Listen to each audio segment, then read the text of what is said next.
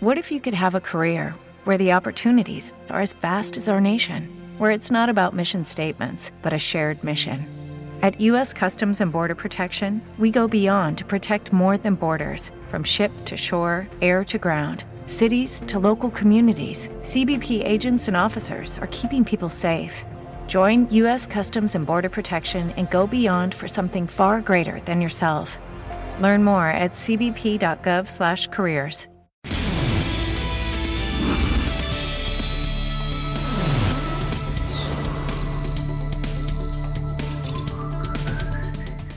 Nicolás Gómez, el hijo de Enrique.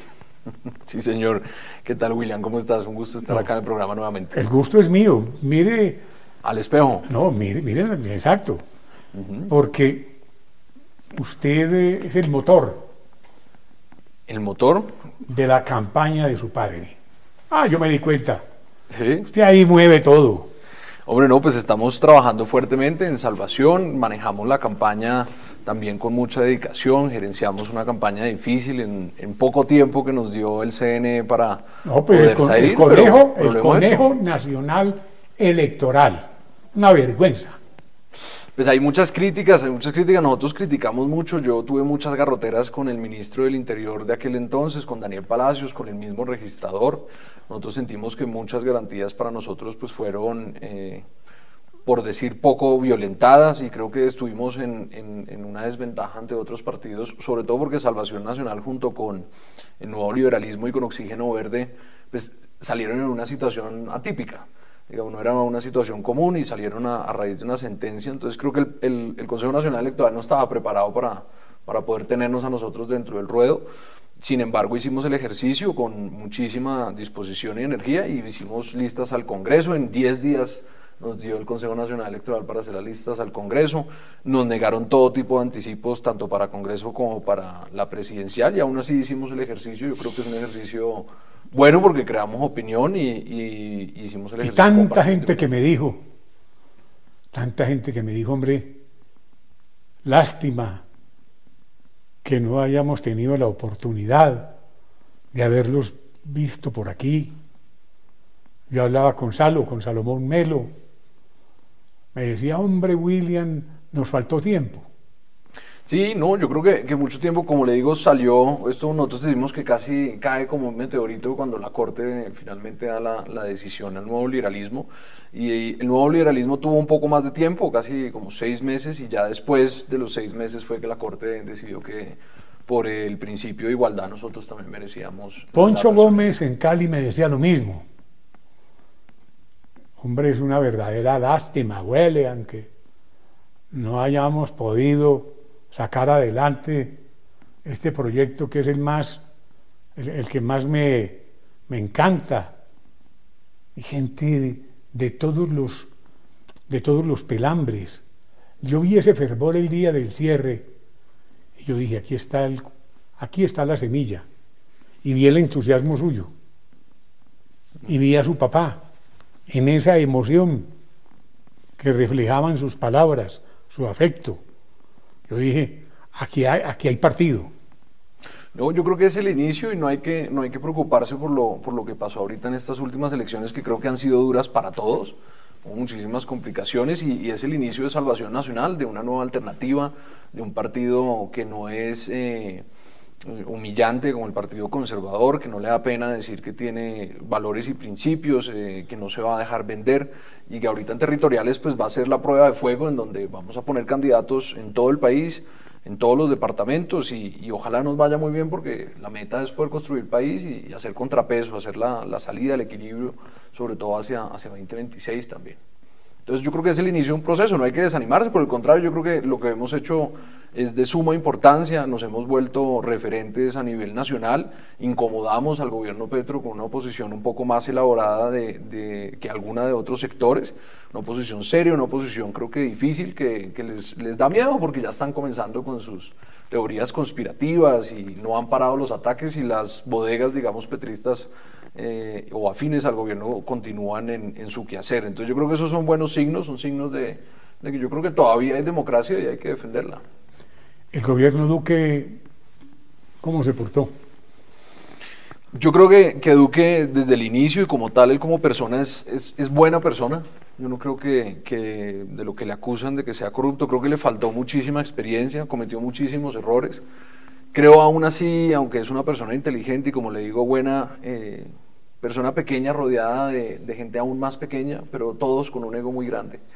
Y el gobierno cometió errores, gobernó sin su partido, dejó a su partido aislado, eh, las propuestas con, la cuales con las cuales perdón, nos convenció en, épocas de campaña, creyendo que era la esperanza, digamos, el principio de una continuidad de un gobierno más allá de conservador o derecha o de centro, un gobierno que defendiera unos pilares que, le, que beneficiaran el desarrollo económico del país. Eh, acuérdese que abrió con sus banderas alvaristas, que él era el pupilo de Álvaro y, y demás, pero eso solamente se quedó en, ah, en, no, el, en el, cuadro y en el, en el, cuarto que hicieron allá en Palacio de, de Nariño. Entonces, presidente Duque yo creo que tuvo un primer año bueno, en donde más o menos demostró que se le podía quitar la mermelada al Congreso, después la, el mismo Congreso y la realidad le demostró que era imposible gobernar sin dar esa mermelada y revivió muertos políticos eh, como el santismo, eh, el, el, yerismo y, y, y demás eh, colectividades repartiendo los ministerios. Y al repartir los ministerios les dio el poder político que, que ellos necesitaban. Y al final terminó, eh, con, como le digo, con poco carácter en manos de César Gaviria y Germán Vargas. Hablando con su papá, yo le prometí que lo iba a traer a usted aquí para que me contara cómo funciona, cómo van a funcionar sus cuadros para lo que se, para lo que se viene en Salvación Nacional. Nosotros en este momento tenemos la meta primordial de conseguir la mayor cantidad de candidatos para poder cubrir el territorio nacional porque hay una realidad en estas elecciones que son diferentes a las de Congreso y es si no hay candidato no van a poder votar por, por el movimiento en diferentes zonas del país. Eh, y de ahí entonces nos hemos puesto la meta con nuevas tecnologías, con nuevas estrategias, con una estrategia comunicacional y digamos y un activismo propio nuestro que yo ya estoy ejerciendo en Bogotá y mi señor padre a nivel nacional, eh, poder nombrar asambleas en todos los departamentos del país para que estas asambleas puedan nombrar rápidamente las asambleas municipales y hacer una estrategia paralela con usando la tecnología, usando diferentes softwares eh, en donde podamos eh, atraer la mayor cantidad de candidatos para estas elecciones y candidatos que quieran hacer el equilibrio, que quieran hacer el cambio y candidatos sobre todo que no se le vayan a vender al gobierno de turno como ya demostraron los otros partidos. Usted hizo un libro sobre Petro. Uh -huh. Sí, lo hice en la, en la, universidad. Que lo lanzamos aquí en la barbería. Me acuerdo, me acuerdo, fue la primera vez que vine a la, a la barbería, sí señor. Y me sentí muy orgulloso porque tuvo muy buenos comentarios. Y el libro, el libro, el libro pegó. Eh, me toca volverlo a reactivar. Ahí le sí. intentaba hacer algunos videos. Eh, y el libro, al fin y al cabo, sobre todo en este contexto en que estamos ahorita, de ahorita, perdón, demuestra que, que Gustavo Petro pueda que haya sido buen senador, pero es pésimo administrador. Y aún así vemos un Petro más organizado. Creo que Petro, al fin y al cabo, está rodeado de mala gente y tiene malas intenciones y también es malo administrativamente. Entonces veremos, yo creo que un, una Bogotá humana 2.0 en Palacio de Nariño y vamos a estar para denunciarla. No le deseamos mal al tipo, porque si al tipo le va mal, le va mal a Colombia. No, yo creo que es, eh, nadie le desea el mal a otro. Si uno, lo, si uno, lo, hace, viene con rencor. El problema es que desear el mal y, desear el mal y, y analizar la realidad, yo creo que son cosas diferentes. Y me parece muy bien hablar en esos términos pero aquí no nos vamos a convertir nosotros en unos alcahuetas que vamos a ver, que, que vemos pasar las cosas y nos quedamos callados. Hombre, y tampoco nosotros le decimos que no a todo, porque es que la oposición cuando la ejerce la derecha es, es un lastre, pero cuando la, la ejerce la, la, izquierda viene con un romanticismo. Nosotros, pues cuando haya algo que aplaudir, lo hemos aplaudido. ¿Cuál romanticismo con la primera línea destruyendo? No, no, no. buses. No, no, no, claro, por supuesto, pero digamos, hay algunas medidas, no todo lo del que va a hacer el gobierno tiene que ser necesariamente malo. Por ejemplo, el recorte de gasto de las consejerías que Duque no pudo porque nombró, no podía despedir a nadie, sino todos los que no pudo despedir lo nombró allá. Pues las consejerías y digamos, si logra reducir algo el gasto, pues hay que aplaudirlo. Sin embargo, eso es una política administrativa chiquita, lo que cuesta las consejerías no es tan relevante para el presupuesto nacional. Y va a pedirle más plata a los bogotanos, todavía no nos ha dicho en qué la va a gastar. Y tampoco viene una política de austeridad eh, real de la nación eh, para poder reducir y hacer rendir más la, la plática de los colombianos. Entonces, hay que, no hay que criticar todo solamente por el hecho de, de Sí, que es Gustavo bien. Petro, sino que analizarlo también con sus contrapesos. Qué bueno que elimine consejerías, pero tampoco tiene una política de austeridad para el país. Totalmente cierto. Pero sí para pedir plata, eso sí. Ave María. Mm, a mí me, me preocupa mucho la seguridad. Sí, señor. Sobre todo con el nuevo ministro que tenemos que no sabe mucho de eso. Esto es muy grave.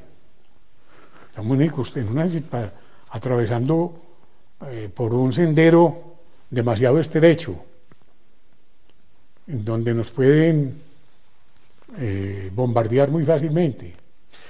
Yo, yo he discutido bastante con el, con el ala santista y con el ala radical del petrismo y, y ellos Y siguen eso, y eso encarrilados. no, en- y eso no es lo mismo.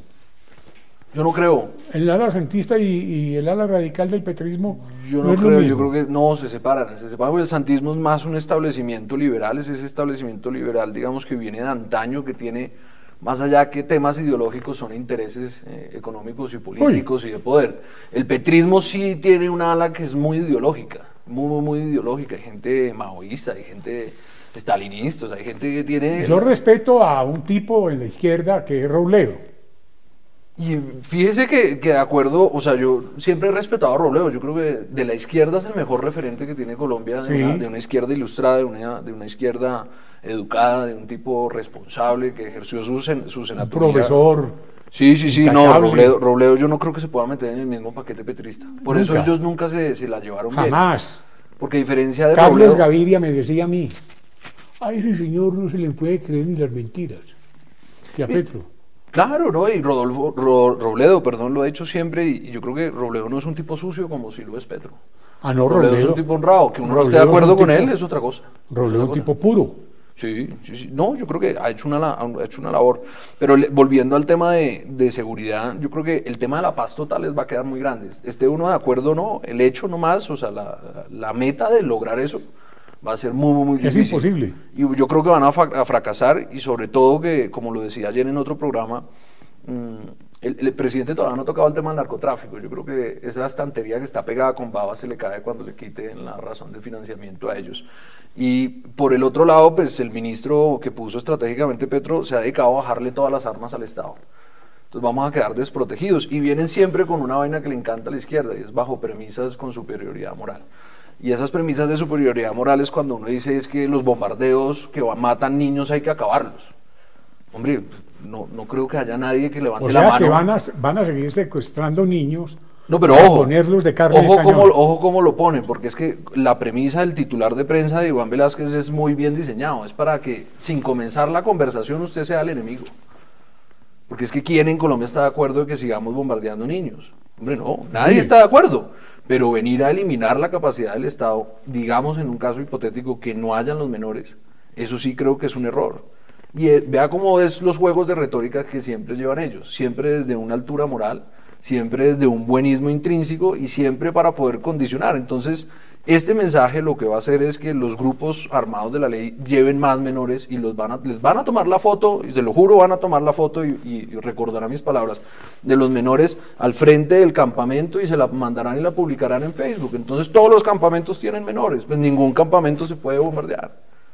Entonces vamos a llegar a una situación, mientras tanto, entonces cancelamos la aspersión, cancelamos la erradicación, cancelamos hacer inteligencia, cancelamos los bombardeos, cancelamos la acción efectiva, eliminamos el SMAT.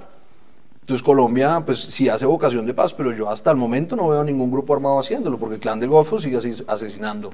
Las disidencias de las FARC le disparan a la misma caravana presidencial. Por Dios. El ELN sigue traficando, entonces yo creo que es con esas bandolas, con esos bandidos que se están esvalorizando para llegar a, a la, a la mesa de, de- de conversaciones con el señor Petro, pues eso no, no va a traer un- una, un- mucha cosa positiva. Y eso no es como ellos dicen de que la paz total, solamente por decir que es paz total, va a ser paz total en sí y definitiva.